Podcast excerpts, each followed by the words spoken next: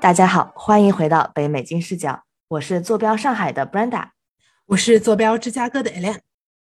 Elaine，我最近在改一份特别特别的简历，呃，是我侄子申请幼儿园的简历。啊，那申请幼儿园还需要简历啊？对，我一直以为教育吧，就至少也是幼儿园以后的事情了。现在幼儿园前还怎么改简历啊？这么内卷吗？嗯，我觉得他可能也不是卷，可能是他要他想生一个呃中美合资的幼儿园，然后可能说美国人呃在美国对于早教什么时候开始，他是有另外一个自己的定义的。像可能国内我们会觉得说三岁以后幼升初的时候可能会重视你的一些经历，但是可能在美国我听说哈是呃其实零岁到三岁也是个非常重要的阶段，有很多这种教育的话本啊是从那个时候就开始慢慢的渗透进孩子的生活的。对，我也听我的表姐说的。她说，她那个幼儿园宣扬说重视体验多于知识传授，他们希望给孩子带来一个更加快乐的童年。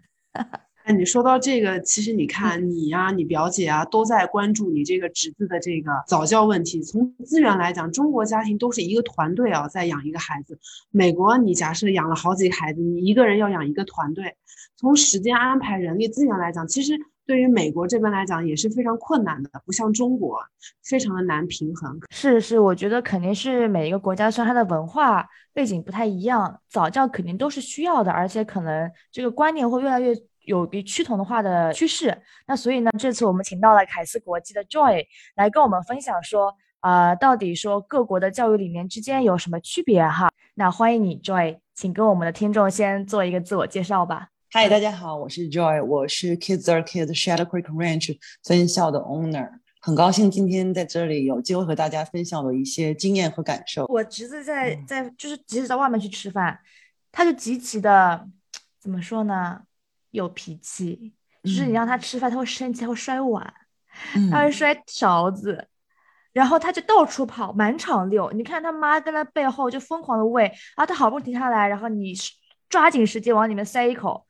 让他吐半口出来，我不理解，他不想吃你就别给他吃了，为什么？这个观念特别对。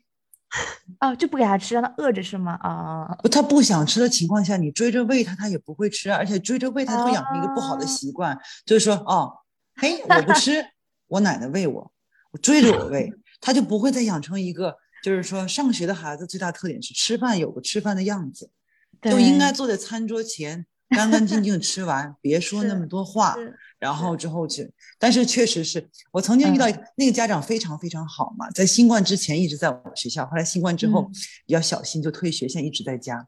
他家里就是孩子大概四岁吧，爸爸是白人，但是妈妈他是由姥姥姥爷养大的，妈妈是中国人嘛。送过来第一天的时候呢，姥姥姥爷。跟我因为是中国人嘛，他们交流会更方便一点。那个那个老人特拉着我的手，那个阿姨说：“小周，我跟你讲，就从现在开始给我讲了好多他这个外孙子在家里是怎么啊？你知道的，平时他不吃饭，但是我都给他把电视打开，然后坐在沙发上，他可以吃的多一点。他说我不知道你们这里老师有没有这样的。”我说我们是一定不会在吃饭的时候给孩子打开任何电子产品。那么我们可能是这样。我说阿姨啊，对不起，我可能要说实话，就可能第一天他来如果不吃，那就只能没办法了。他不吃就不吃。我说老师是不会说因为你不吃好，那我喂你吧。我说班级里十几个孩子，如果老师都喂的话，这个这得喂到几点去？而且我们吃饭是有规定时间，十一点半到十二点，十二点以后孩子们都要睡觉了，难道？你们家的小 Fanny 还要坐在那里自己吃嘛？我说，所以阿姨，我说，那我跟您也说实话，他是会饿。那我相信他饿了三天以后他会吃的。果不其然，后来之后，但是他们他们家的叔叔还挺好，说小周你不用管他。他说那那个他就是老太太就是事儿多。然后后来我说没关系，我说我说我也懂，我说因为我自己家里也有老人嘛，我说我懂在家里什么样子。我说但是如果你要是相信我。你要是敢狠心，你把孩子交给我，一个礼拜以后，你会发现你的外孙子是像换一个人一样。果不其然，这孩子第二天还是不吃饭，然后就哭。后来第三天之后，我亲眼看见他手里抓起来一个 chicken nugget，学着别人小朋友样子去蘸了个番茄酱，嚼下去第一口，在我们学校吃的饭。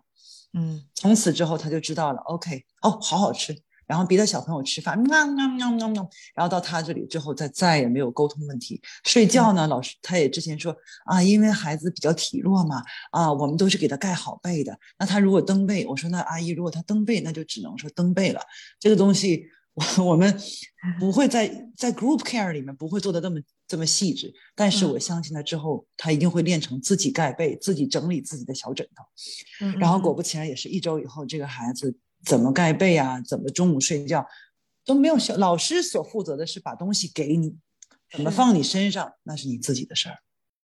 讨论了说啊，不同国家之间的一些教育理念到底有哪有哪些啊有意思的地方啊？那对于我们来说，哪些可以理解，哪些不可以理解，都展开来进行了探讨。感谢大家花时间听我在这边唠叨。嗯，感谢 Joy 今天的时间。跟金视角聊人生，感谢您的收听，请在各大播放平台和公众号上搜索“金视角”，订阅我们的栏目吧。金融的金，事件的事，角度的角，一键三连，从我做起。我们下期再聊。